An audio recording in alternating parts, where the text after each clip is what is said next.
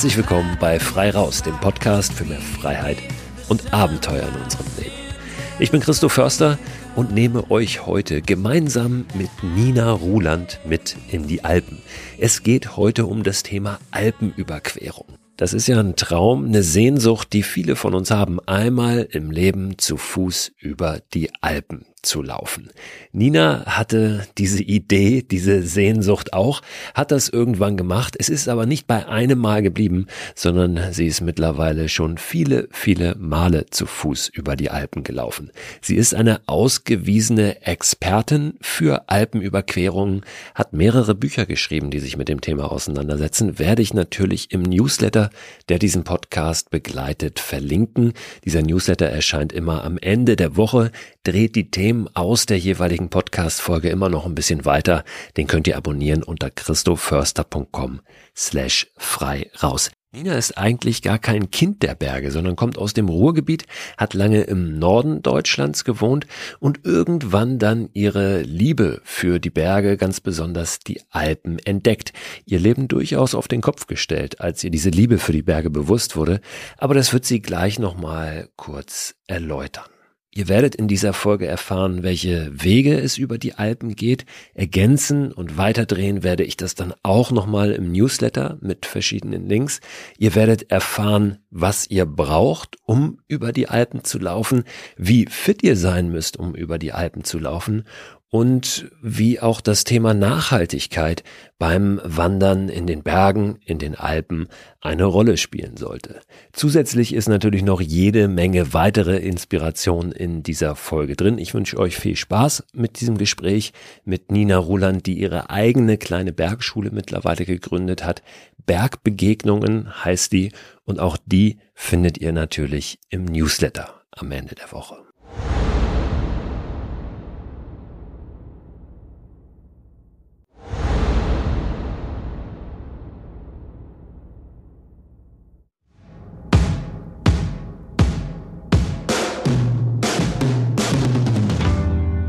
Nina, hallo und herzlich willkommen. Grüß dich. Hallo, Servus Christoph.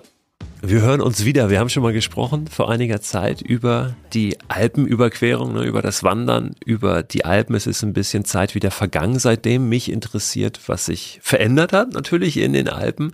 Aber möchte mit dir, ja, so ganz generell nochmal darüber sprechen. Was macht eigentlich die Faszination der Alpenüberquerung aus? Welche Möglichkeiten gibt es, die Alpen zu überqueren? Welche Fragen haben die Menschen, die das mit dir tun wollen?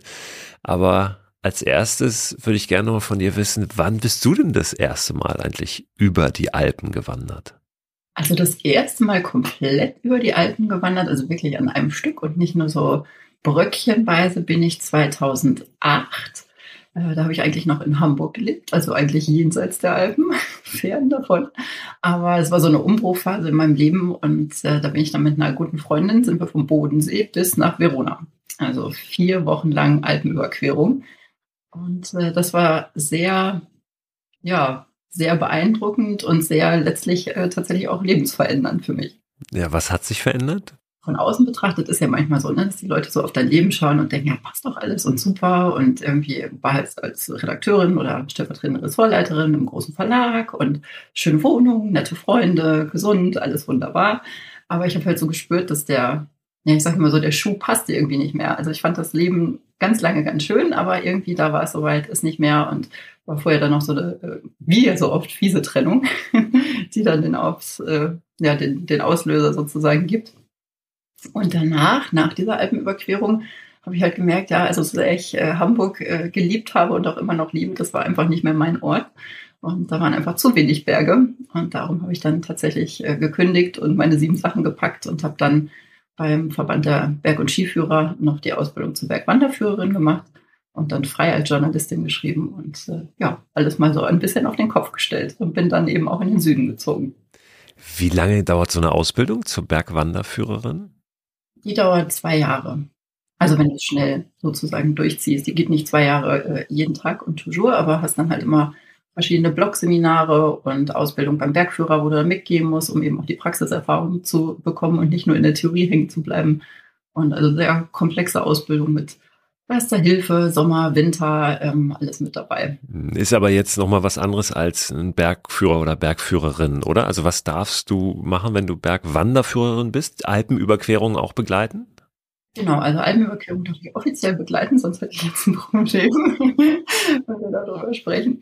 Nee, also der Bergführer äh, ist natürlich nochmal viel, viel komplexer und also die Jungs und zum Glück auch immer mehr Mädels sind wirklich so Zehnkämpfer eigentlich äh, am Berg. Ähm, und was wir eben nicht machen dürfen, im Gegensatz zum Bergführer, wir führen also nur gletscherfreies Gelände, also wo man eben nicht mit Pickel und Seil unterwegs ist und äh, auch kein Klettergelände, also ähm, nichts, wo man schon, wenn man losgeht, weiß, da braucht man ein Seil. Wenn es eine Notfallsituation gibt, äh, klar, dann können wir natürlich Hilfsmittel nutzen, aber ansonsten bewegen wir uns eben im Wanderbereich. Hm, jetzt äh, hat sich das, äh, schwang das in deiner Antwort schon mit. Äh, du machst das ja heute. Also du führst tatsächlich heute Menschen über die Alpen. Nicht nur über die Alpen, ne, sondern generell durch die Berge. Also es hat sich tatsächlich dann auch nachhaltig was verändert in deinem Leben. Nachhaltig ist auch wieder ein Stichwort, da kommen wir auch noch mal drauf, auf jeden Fall. Ähm, aber wann hast du wirklich gesagt, hey, ich, äh, ich will das auch beruflich machen? Also ging das dann äh, direkt hinten an, an diese erste Erfahrung der Alpenüberquerung? Oder hat sich das dann auch entwickelt, dass du ähm, ja so einen Prozess gehabt hast dahin, dass du das jetzt wirklich auch hauptberuflich machst, Menschen über die Alpen zu führen? Ja, es war schon dann nochmal ein Prozess. Also ähm, ich meine, kennst du ja vielleicht auch oder auch von deinen äh, Gesprächspartnerinnen und Gesprächspartnern. Also man weiß ja manchmal dann schon äh, über längere Zeit so, eigentlich muss ich was verändern, aber bis man dann mal in die Hufe kommt, äh, dauert es ja dann doch und bis man dann den Mut hat, wirklich alles, äh, ja, alles zu verändern und zu realisieren. So, das ist jetzt nicht irgendwie eine Einbahnstraße, sondern ich gehe jetzt mal diesen Weg und wenn der nicht passt, dann kommt auch die nächste Kreuzung und dann kann ich mir was Neues überlegen.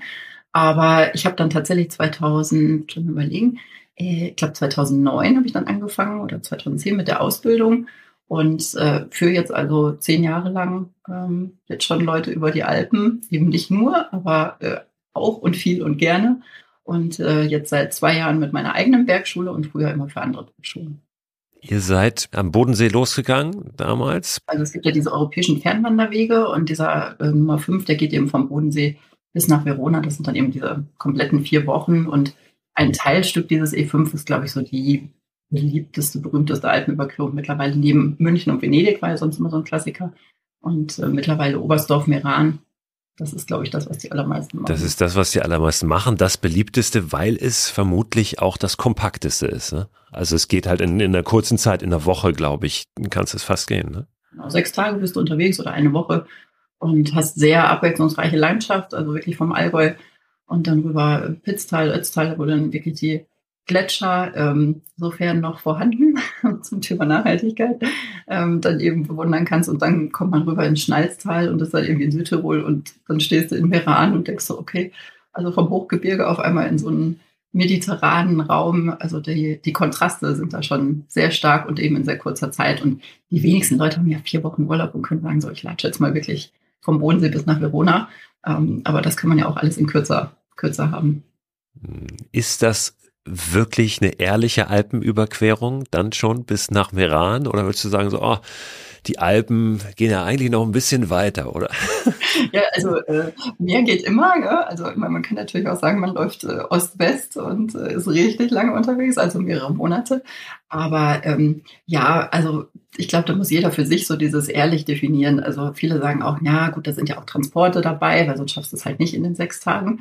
Also da muss man zwischendurch dann schon mal in den Bus steigen oder ins Taxi, je nachdem, was man da nimmt.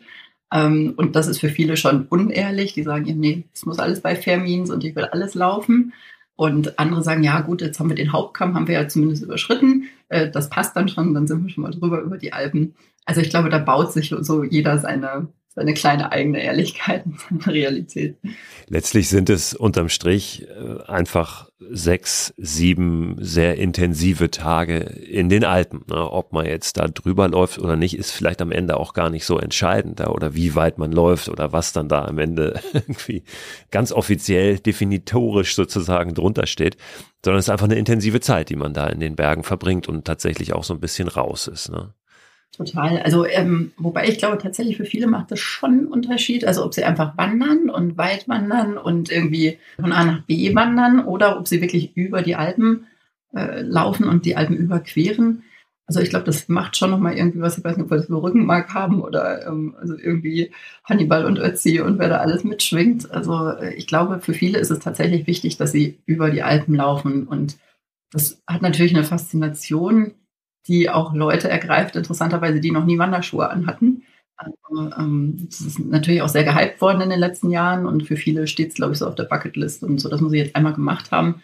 Was schön ist, weil es großartig ist und weil ich immer denke, naja, wenn die Leute die Berge sehen und erleben, dann äh, schätzen sie und schützen sie vielleicht sie auch eher.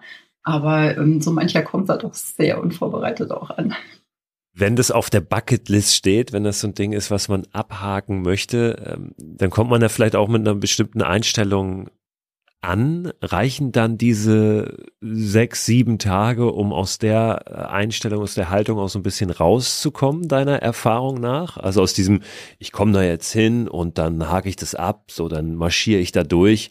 Ähm, passiert da wirklich dieses, gibt es in diesen Tagen, in diesen wenigen Tagen die Chance, ja, da wirklich mal rausgeworfen zu werden oder rausgezogen zu werden, sich da selber rauszubringen, mal, mal wirklich äh, sich davon loszumachen und da, da zu sein tatsächlich auch und nicht nur durchzurauschen. Also äh, auf jeden Fall schneller geht's, wenn gleich der erste Tag schlechtes Wetter hat, dann wird man noch schneller eingenordet.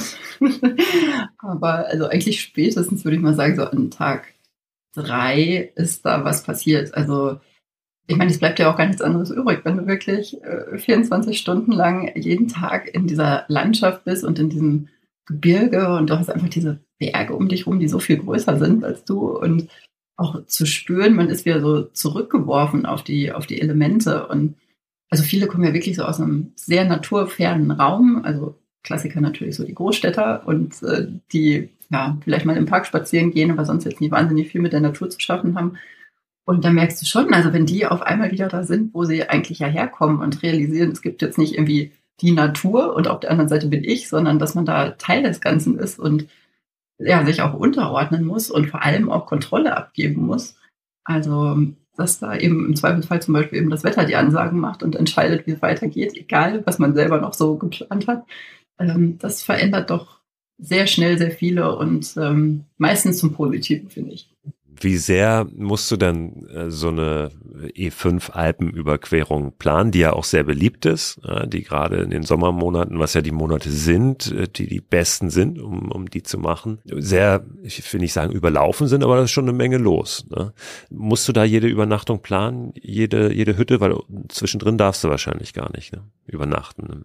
Übernachten am Weg äh, darf man nicht, weil das meiste ist halt Naturschutzgebiet. Und äh, was man klar machen darf, ist ein Notbiwak. Also sprich, äh, du bist irgendwie zu spät los und bist da abends noch unterwegs oder kannst nicht mehr.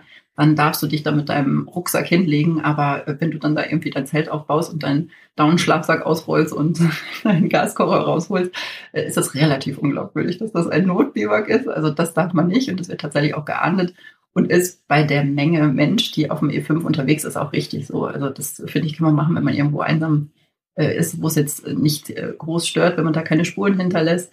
Aber ähm, auf dem E5, also wenn da so viele das machen würden, da kämen Flora, Fauna gar nicht mehr zur Ruhe. Also ich glaube, das wäre nicht gut. Und Hütten buchen muss man tatsächlich, also E5 kann man nur laufen ab Juni bis, ja, je nach Wetter Anfang Oktober und je nach Öffnungszeiten der Hütten. Ähm, und tatsächlich im Juli, August, vor allem wenn man, also ich bin zwar immer mit Kleingruppen unterwegs, also heißt maximal sechs bis acht Personen, was ich auch sehr angenehm finde und was auch ganz egoistisch gedacht ist, weil es zum Führen schöner ist und man den Menschen dann näher kommt. Ähm, für sechs bis acht Personen musst du auf jeden Fall die Hütten vorbuchen. Also wenn man alleine unterwegs ist, dann kann man auch mal so da, da reinhuschen, dann gibt es schon Plätzchen und das sind ja auch Schutzhütten. Also das ist, ähm, die dürfen dich gar nicht weiterschicken, wenn du jetzt abends da um keine Ahnung, also um acht ankommst und die nächste Hütte ist halt noch äh, vier Stunden äh, vier Stunden Wegzeit entfernt, dann sagt keiner, ja, sorry, wir sind voll, du musst weitergehen. Im Zweifelsfall schläfst du dann halt im Winterlager oder auch in der Stube, wenn es ganz voll ist. Also da hat man es halt einfach nicht mehr gemütlich, aber man wird nicht weggeschickt. Jetzt machst du ja auch so, und das finde ich ganz schön, so, so Vorbereitungstage, also online, ähm, Möglichkeiten, wo wirklich die Menschen äh, Fragen stellen können zur Alpenüberquerung zum E5. Ähm, ich glaube gar nicht nur für Menschen auch, die das bei dir buchen, sondern kann jeder machen, oder? Also kann, kann jeder sich einbuchen sozusagen und von dir, die ja nun wirklich sehr, sehr viel Erfahrung da hat, ein bisschen, bisschen, ja, äh, Infos bekommen, was man für die Vorbereitung wissen muss und so weiter und so fort. Was sind denn da so die, die häufigsten Fragen? Also welche Fragen haben die Menschen zum E5, wenn sie jetzt unbedarft da reinkommen in das Thema? Also die, die wirklich noch gar keine Wandererfahrung haben, ich glaube, die plagen sich am meisten einmal mit der Frage, schaffe ich das? Also ähm, die begleitet sie aber eigentlich im Prinzip, bis sie dann losgehen. Also das merkt man. Bis sie ankommen, wahrscheinlich die Frage. das merkt man auch so am Startpunkt, dass dann erstmal da alle stehen und erstmal, also auch vielleicht so ein Zeichen unserer Zeit, immer dieses Vergleichen mit anderen. Ne? Also wird erstmal geschaut, so, ah, Mann, und die sieht aber fit aus und ah, was hat denn der für eine Ausrüstung dabei und so. Wir wird erstmal gecheckt, äh, was die anderen so scheinbar können oder nicht können. Kristallisiert sich dann später raus, ob das äh, hält, was es vorher verspricht. Also dieses, ja, schaffe ich das und was kommt da auf mich zu? Also rein technisch und konditionell ist eine Frage. Ähm, dann ganz stark auch dieses Hüttenleben. Also wie läuft das auf einer Hütte? Ähm, wann gibt es da irgendwie Essen? Was gibt es da zum Essen? Ich bin irgendwie, keine Ahnung, habe irgendwelche Unverträglichkeiten, kriege ich da was? Wirklich so der Alltag eigentlich, den man dann auf dieser, dieser Tour so hat. Und natürlich dann diese ganzen Ausrüstungsfragen. Also ähm, es ist immer ganz lustig, weil dieses Vorbereitungswebinar geht halt einen ganzen Tag. Also klar, Pausen dazwischen. Aber ähm, da ist dann vorher oft, ja, und wirklich braucht man da so viel Zeit und das ist ja krass, ganzen Tag. Und hinterher ist dann aber schon immer so, ja, war prima, dass wir das so ausführlich gemacht haben. Und ich habe schon auch das Gefühl, dass die Leute, die dann tatsächlich auch mit mir die Alpenüberquerung gehen, wie du ja schon gesagt hast, müssen ja nicht alle, aber ähm, die, die das dann machen, dass die einfach besser vorbereitet sind und einfach ja, Fehler oder Probleme durch diese gute Vorbereitung vermeiden können, die einem einfach die Tour verhageln oder schwieriger machen. Also klar, man kommt immer irgendwie, ne? Weißt du selbst, also improvisieren geht ja immer, aber man nimmt sich manchmal ja was vom Spaß und von der Leichtigkeit, äh, wenn man selber irgendwie schlecht vorbereitet losläuft. Also von daher finde ich das ganz sinnvoll. Wenn wir mal kurz äh, die Fragen durchgehen. Ne? Die erste war, schaffe ich das? So, also wenn ich nicht sonderlich trainiert bin, äh, was ist deine Antwort darauf? Dass es viel mit dem Kopf zu tun hat. Also äh, tatsächlich habe ich wirklich auch schon Geschichten erlebt. Also ich weiß von einem, der war zwar nicht bei mir mit in der Gruppe, aber man läuft ja dann immer so ein bisschen parallel und abends auf der Hütte sieht man sich dann wieder. Und der war also mit einer anderen Bergschule unterwegs. Das waren eigentlich drei Jungs. Und äh, zwei von diesen Freunden sind also gleich an Hütte 1 ausgestiegen, haben gesagt, nee, sorry, also habe ich mir ganz anders vorgestellt. Das äh, ist gar nicht mein. Und der eine wollte das aber unbedingt. Und der war echt also der war jetzt nicht irgendwie zwei, drei Kilo zu viel, sondern der war wirklich adipös. Und ich schon, boah, also sauber, das, äh, das wird eine harte Geschichte. Und es war auch noch so ein heißer Sommer. Und das war aber unglaublich, weil wirklich jeden Abend habe ich mich gefragt, und, und ist er noch dabei? und die Bergführerkollegin dann, ja, ja, und der ist da. Und die ganze Gruppe trägt für den irgendwie zusätzlich Wasser mit. Und also der wollte das einfach so sehr und äh, dass er es dann auch geschafft hat. Aber natürlich mit Plackerei. Ne? Also für den war es, glaube ich, oft kein Spaß. Ähm, also insofern, es hilft ungemein, wenn man sich ein bisschen Kondition aufbaut. Und für die meisten ist es ja so, dass die jetzt nicht sagen, so nächste Woche will ich über die Alpen laufen, sondern das plant man irgendwie langfristiger. Und dann kann man eben, egal wo man wohnt, mit den üblichen Verdächtigen, also Fahrradfahren, äh, Joggen, Walken, Inlineskaten, äh, im Winter auch irgendwie, so, also langlaufen, Skaten gehen, kann man sich die Grundkondition aufbauen. Das ist schon mal, schon mal das Wichtigste. Und Klar, Berggehen kann man eigentlich nur beim Berggehen üben, das ist ein bisschen gemein, aber irgendwie irgendein Mittelgebirge ist ja meistens irgendwo in der Nähe, wo man mal ein bisschen auch Trittsicherheit und auch die Ausrüstung testen kann. Auch ganz wichtig, dass man eben nicht mit den äh, frisch gekauften Schuhen aufschlägt und äh, es dann vielleicht auch merkt, oh, der Rucksack passt jetzt irgendwie doch gar nicht zu meiner Rückenlänge. Also, dass man das einfach schon mal vorher ausprobiert hat und ähm, ja, nicht so ganz da rein stolpert. Also es, äh, Klettern ist nicht notwendig. Das ist ja wahrscheinlich auch was, was manchmal denken, ah, äh, da muss ich irgendwie in die Berge groß rein äh, und kraxeln. Es ist ein Wandern. Genau, also ein Wandern. Also es gibt schon auch anspruchsvolle Stellen, also wo man einfach auf jeden Fall trittsicher sein muss und auf jeden Fall auch schwindelfrei sein muss, weil es halt einfach, also ähm, auf dem E5 und auch auf dieser grünen Alpenüberquerung, die wir machen, gibt es keine Stelle, wo man irgendwie über einen Grat balancieren muss. Ja? Also das, das haben wir nicht dabei, aber schon wo an einer Seite noch Berg ist und an der anderen Seite geht's 300, 400 Meter runter. Also das haben wir schon dabei. Also da ähm, muss man das dann schon aushalten können, da runterzuschauen. Ausrüstung hast du angesprochen, dass man die auch mal vorher testet, vor allen Dingen natürlich Schuhe und Rucksack. Was brauche ich noch an Ausrüstung? Also na klar, du musst irgendwie wetterfeste Klamotten haben, ne? vernünftige Schuhe und einen Rucksack. Das ist vermutlich so das Wichtigste, oder? Genau, das ist das Wichtigste. Also was du dann noch brauchst, ist ein Hüttenschlafsack. Also der ist vorgeschrieben auf den Hütten, weil äh, auch das, also klingt simpel, aber ist manchen dann, glaube ich, äh, in letzter Konsequenz dann doch nicht so klar. Äh, die Alpenvereinshütten, da wird nicht jeden Tag die Bettwäsche gewechselt und da kommt auch nicht jeden Tag die Müllabfuhr und äh, da gibt's auch nicht Duschen, großes Thema auch, weil du sagtest, was stellen die Leute für Fragen? Also das ist schon, ähm, also die Kempner Hütte zum Beispiel, was ich echt lässig finde, das ist die erste Hütte, die man auf dem E5 anläuft. Die ist jetzt gerade umgebaut worden und äh, die haben ihre Duschen weggebaut. Weil die immer das Problem hatten, also die hatten früher zwei Duschen und die wurden aber eben nur mit Solar beheizt und das war immer, die Leute kommen an auf der Hütte und fragen als erstes, wie ist das WLAN-Passwort? Also kann ich, gibt es hier WLAN? Was ja eine berechtigte Frage ist, wenn man irgendwie zwischen 2.000 und 3.000 Metern unterwegs ist, sondern wie ist das Passwort? Und äh, wo sind denn die Duschen? Und äh, sich dann beschwert haben, ja, dass das Wasser kalt war, dass man mit so einer Duschmarke nur zwei Minuten duschen darf. Also immer irgendwie Theater. Und die haben dann gesagt, nee, also wir wollen das, wir wollen das einfach nicht mehr. Und es gibt, wie es früher üblich war, auf Alpenvereinshütten halt einen großen Waschbereich und da kann man dann Katzenwäsche machen. Und das reicht dann auch. Man muss dann nicht immer das volle Beauty-Programm abfeiern. Und dann gibt's ja morgens was zu essen, es gibt abends was zu essen. Ähm, wie ist es so von den Etappen? Gibt's da mittags auch nochmal die Möglichkeit, irgendwo einzukehren? Wie viel Verpflegung musst du dabei haben oder wo kannst du zwischendurch mal ein bisschen nachfüllen? Also ich bin ein großer Genussfreund, von daher versuche ich meine Touren immer so zu legen, dass man überall was Gutes zum Essen bekommt.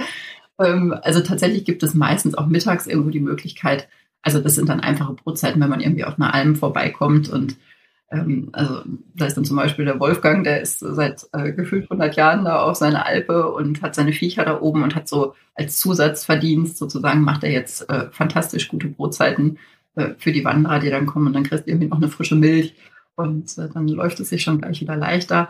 Ähm, auf Touren, wo man das nicht hat, also wo man wirklich nur, in Anführungszeichen, morgens und abends was bekommt. Also ich brauche jetzt mittags auch nicht zwingend immer was, weil ich finde, wenn man dann irgendwie frühstückt und man weiß, man kriegt abends äh, gut und reichlich, äh, dann packst das dann auf, wenn man mittags einfach, äh, weiß nicht, ein paar Nüsse oder, keine Ahnung, sich morgens dann noch ein Brot schmiert und das mitnimmt. Manche sind ja auch so eher die Fans von diesen Energieriegeln und Drinks, die irgendwie mehr werden im Mund, wenn man drauf rumkaut. Aber ähm, ja, so kommt man dann durch den Tag. Also man muss jetzt nicht, wer weiß, wie viel mitschleppen. Man kann dann auch auf den meisten Überquerungen, das ist ja, ja, vielleicht der Sinn daran, weil es sind ja keine Höhenwege, sondern es sind Überquerungen, sprich, du kommst auch immer wieder ins Tal. Und äh, dann kann man sich dann doch auch nochmal den, den Rucksack voll machen oder Bargeld holen, weil auch auf äh, Hütten gibt es eben keinen Kreditkarten und keine EC-Kartenzahlung. Ja, da kann ich mich auch an ein, zwei Situationen erinnern, wo ich ach, einfach verplant zu wenig Geld dabei hatte und mir von jemandem noch was leihen musste, was aber dann immer super nette Erfahrungen, Begegnungen, Gespräche auch sind, weil dir dann irgendjemand wildfremdes einfach 100 Euro leiht und sagt, hier ist meine äh, Banknummer, überweist du halt, wenn du wieder unten bist und denkst so, wow, okay, super nett. Ja, das verbindet halt irgendwie, ne? Also da in den Bergen ist man dann doch gemeinsam und äh, ja, sitzt da in einem Boot und dann äh, macht man auch mit Fremden einfach, will sich schnell ein Vertrauen. Sprich, dein Rucksack ist auf so einer Alpenüberquerung gar nicht so schwer. Und das ist sicherlich auch eine Frage, die viele haben. Laufe ich da mit 20 Kilo rum? Nein, läufst du nicht. Nee, nein, nein, bitte, bitte nicht. Am Ende muss ich. Ja, du, du sitzt wahrscheinlich oder stehst äh, äh, vorm Start dann da und guckst noch mal rein und sortiert ihr gemeinsam ein bisschen aus. Passiert das auch mal? Ich tatsächlich mache ich das immer, dass ich die einmal anhebe. Also manchmal sieht man es ja schon von außen. Also ähm, das ist halt auch so was. Also es ist erstaunlich, wie schwer es den Menschen fällt, loszulassen von den materiellen Dingen, von denen sie ganz fest überzeugt sind, dass sie die in dieser einen Woche unbedingt brauchen, dass sie nicht eine Woche ohne die können. Also von irgendwelchen Kuscheltieren, die bei Erwachsenen am Rucksack baumeln. ähm, ja, aber ich brauche dafür jeden Tag ein frisches T-Shirt. Und also das ähm, ist beim Start immer sehr witzig. Und dann hebe ich eben einmal kurz an. Und empfohlenes Gewicht ist eigentlich acht bis maximal zehn Kilo mit Getränk. Also alles andere also natürlich geht das und viele sagen, ja, aber ich schaffe das schon. Ich habe es zu Hause auch geschafft. Meistens äh, sprechen sie dann aber eher von Tageswanderungen und das macht echt einen Unterschied, ob ich das einen Tag trage oder äh, eine Woche oder noch länger. Also das ist äh, schon mal ein, ein Denkfehler, den viele haben. Aber ähm, ja, also ich hebe es dann eben an und wenn ich dann merke, ja, das ist wirklich viel zu schwer, dann sage ich mal, so, können wir noch mal reinschauen und äh, passt es? Und ja, dann äh, kommen manchmal erstaunliche Dinge daraus. Also ich glaube, das Lustigste, was man hatte, war eben äh, ein Mann, der wirklich so einen großen Föhn in seinem Rucksack hatte, nicht mal so einen kleinen Reiseföhn, sondern einen großen Föhn. Und den habe ich dann rausgekramt und ihn angeschaut und der hatte eigentlich keine Haare mehr auf dem Kopf und das war irgendwie irritiert. Und ich gesagt, na gut, also das Ding brauchst du nicht, weil eben auf den Hütten ja auch nicht irgendwie in jedem Zimmer 15 Steckdosen sind. Ja? Also die haben sich darauf angestellt, dass alle irgendwie mit, ach, weiß nicht, Powerbank mal aufladen müssen oder ähm, Handy aufladen müssen oder sonst wie Elektronik. Und dann gibt es eben in der Hütte unten eine Mehrfachsteckdose mit, keine Ahnung, ich glaube, für Memminger Hütte sind mittlerweile 30 Stecker oder sowas. da darf man dann manchmal gegen ein kleines Entgelt dann alles wieder aufladen.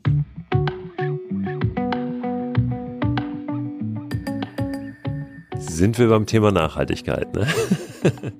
Du äh, hast dir das mit äh, deiner Bergschule, ähm, ja, mit dem, was du machst, auf die Fahne geschrieben, dass du nachhaltig unterwegs sein möchtest, nachhaltiger, als du es wahrscheinlich in der Vergangenheit auch warst, als ähm, viele andere es sind. Was bedeutet das genau?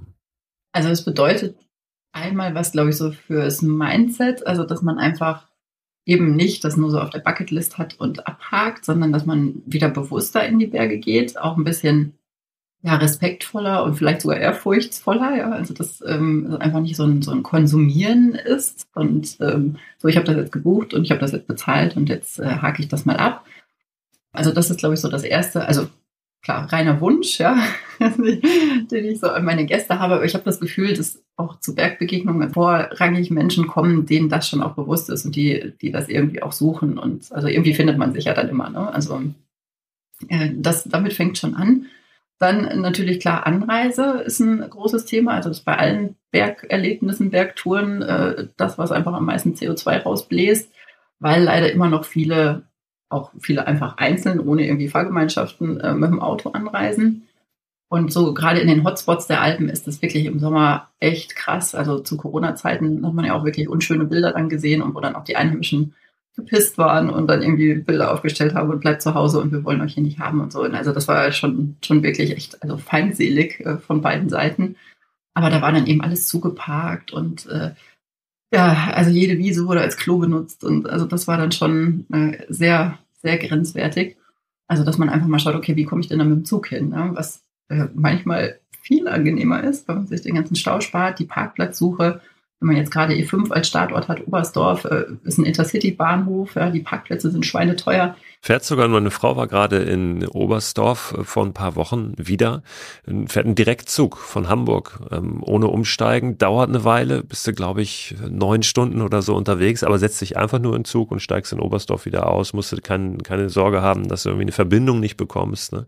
Das ist wirklich super. Ja, und jetzt überleg mal, wenn du von Hamburg mit dem Auto losfährst, im Zweifelsfall brauchst du deutlich länger. Gell?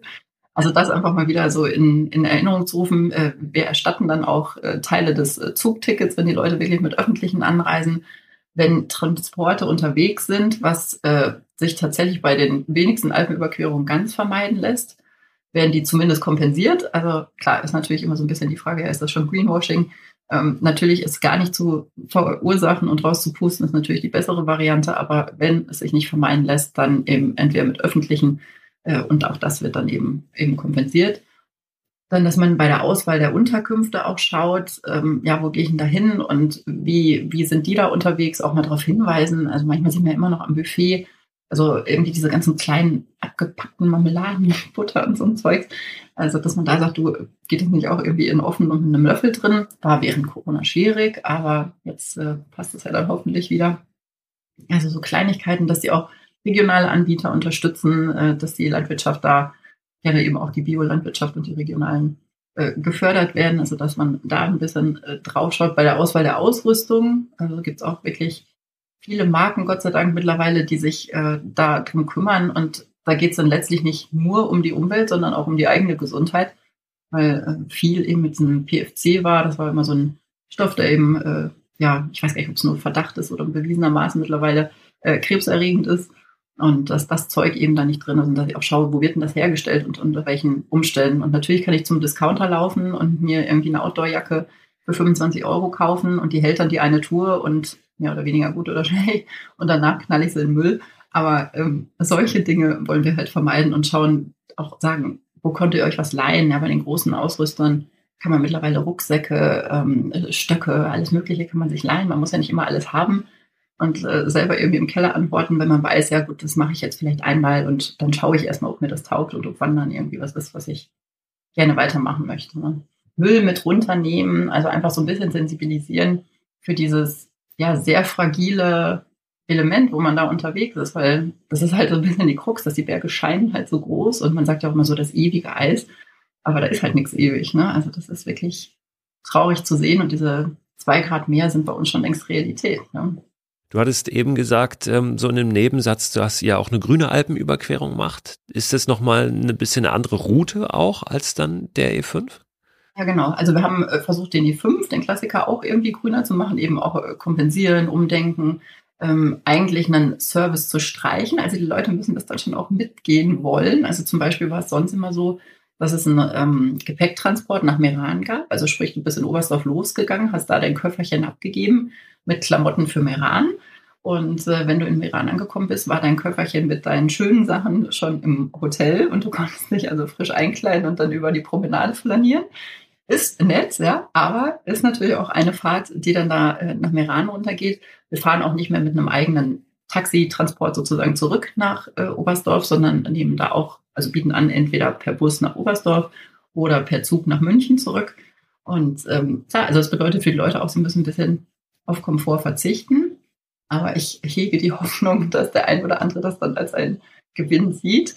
Und diese nachhaltige Alpenüberquerung, das ist echt eigentlich ja ganz cool. Da freue ich mich immer noch drüber, dass wir die Idee hatten. Also das mache ich mit einer anderen kleinen Bergschule zusammen, Bergschule Wandererlebnis. Und wir haben gesagt, Mensch, das muss doch irgendwie gehen, ja, dass man das alles irgendwie ein bisschen ja, grüner äh, gestaltet. Und äh, da haben wir jetzt tatsächlich eine Route ausgetüftelt von der Zugspitze.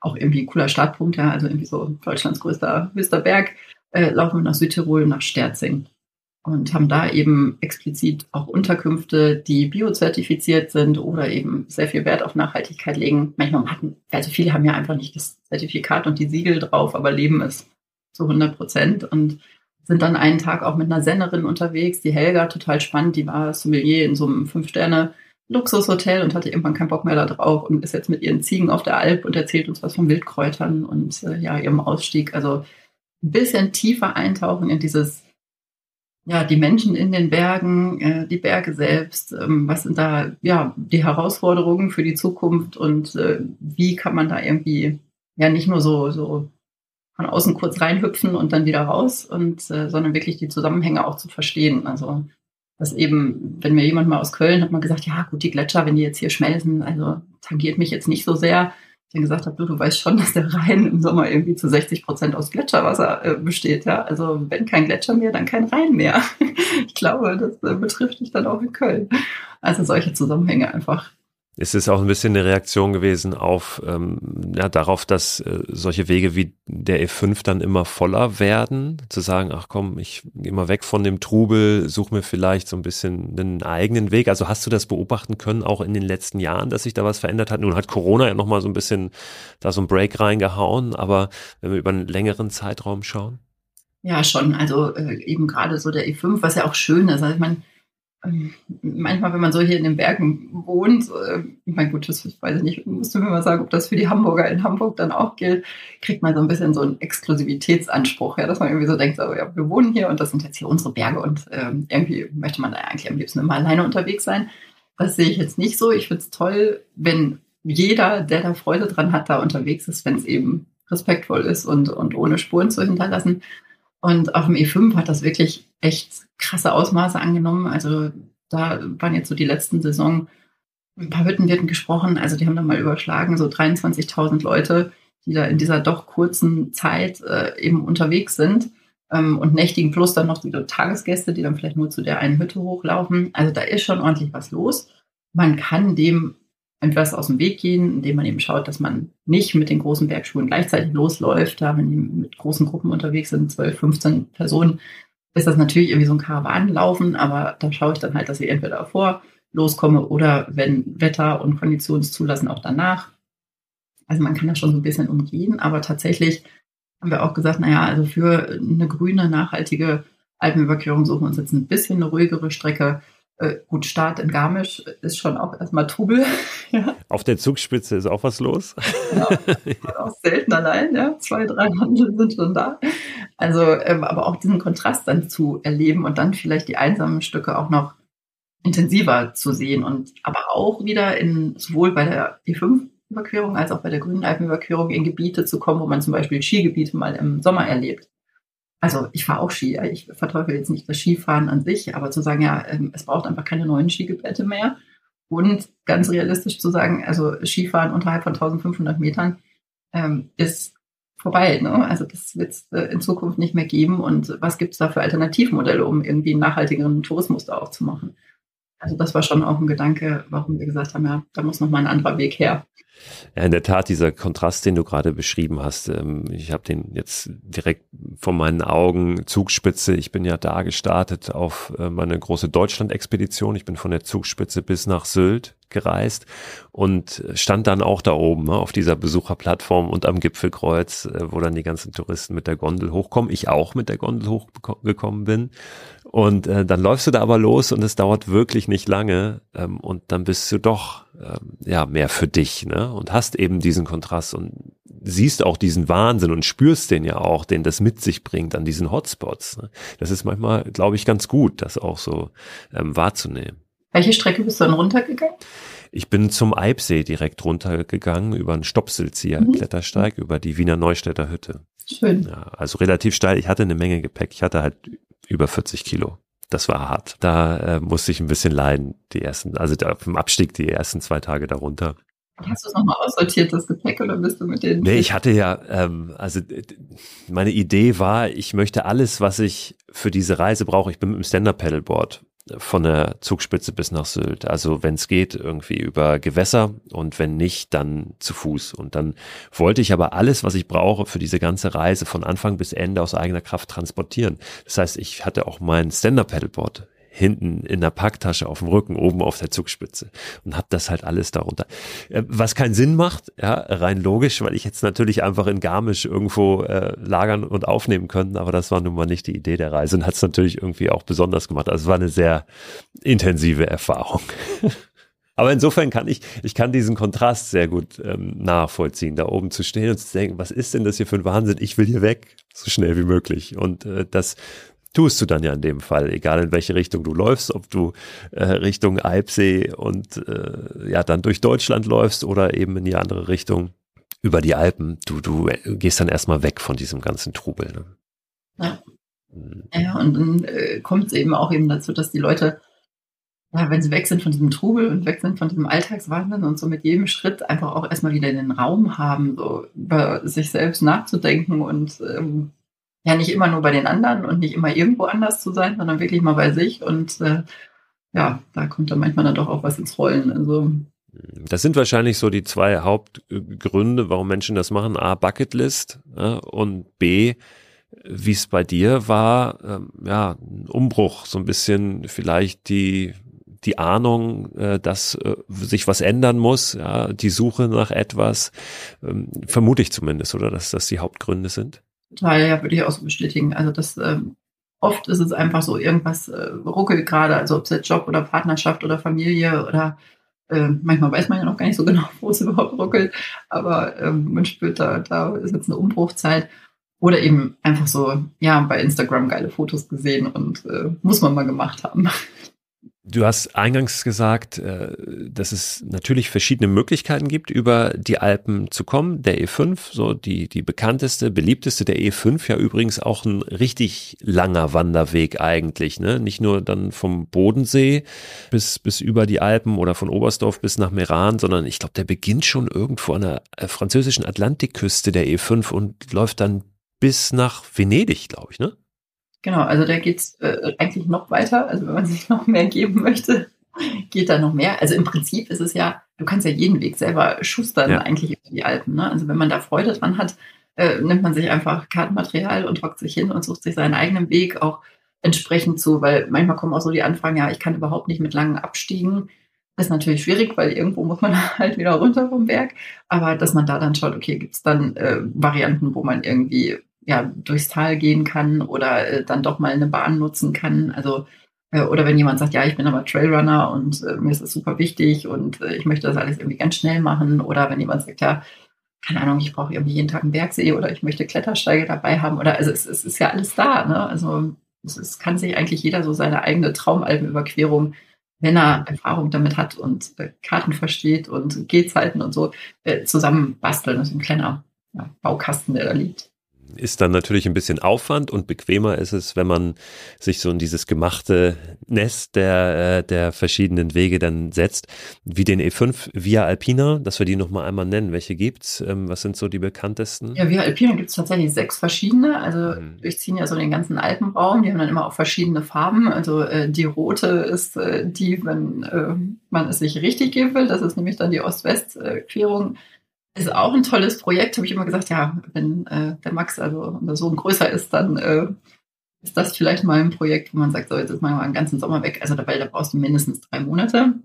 Also, und das wäre wahrscheinlich schon sportlich. Aber äh, das ist natürlich toll, wenn man dann wirklich den ganzen Alpenkamm mal erwandert und diese Unterschiede und auch die sprachlichen Unterschiede. Und es gibt ja auch noch so viele was heißt so viel gibt es eigentlich nicht mehr, aber schon noch einige, so wie das Ladinische, also Sprachinseln und wo einfach die Kulturen nochmal so ganz anders sind und jenseits dessen, was man vielleicht so im ersten Augenblick äh, beim Stichwort Alpen so im Kopf hat, also das wirklich zu erleben und zu erwandern und in diesem langsamen Tempo auch, also da ähm, nimmst du einfach auch noch viel mehr, viel mehr wahr. Also es gibt viele, viele Möglichkeiten. Äh, du wirst bestimmt demnächst auch nochmal wieder so einen Tag machen, wo man sich informieren kann über den E5. Wenn es da Termine gibt, dann lass mich das mal wissen und dann werde ich die nochmal weitergeben über die, ja, den Newsletter, den ich habe hier zu diesem Podcast oder das hier im Podcast auch nochmal erwähnen, weil ich das wirklich ein ganz, ganz tolles Angebot finde. Für dich und für euch, also für deine Familie geht's jetzt erstmal los. Ich erwische dich gerade quasi in den allerletzten Zügen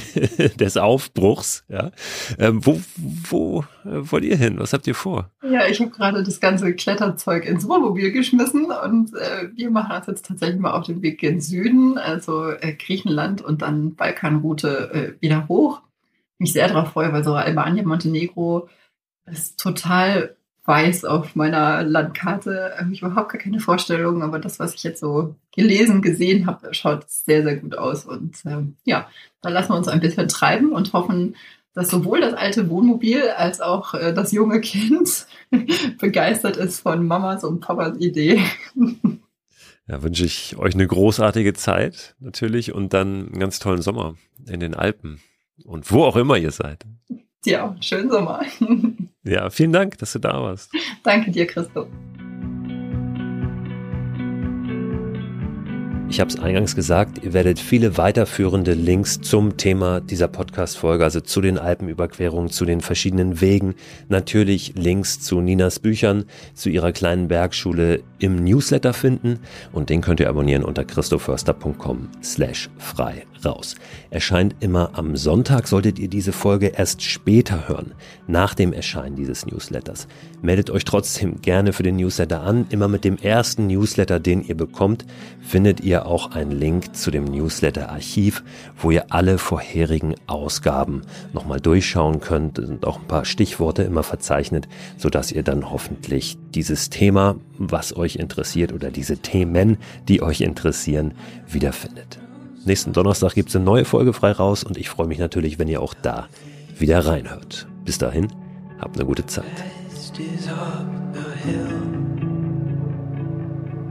I've been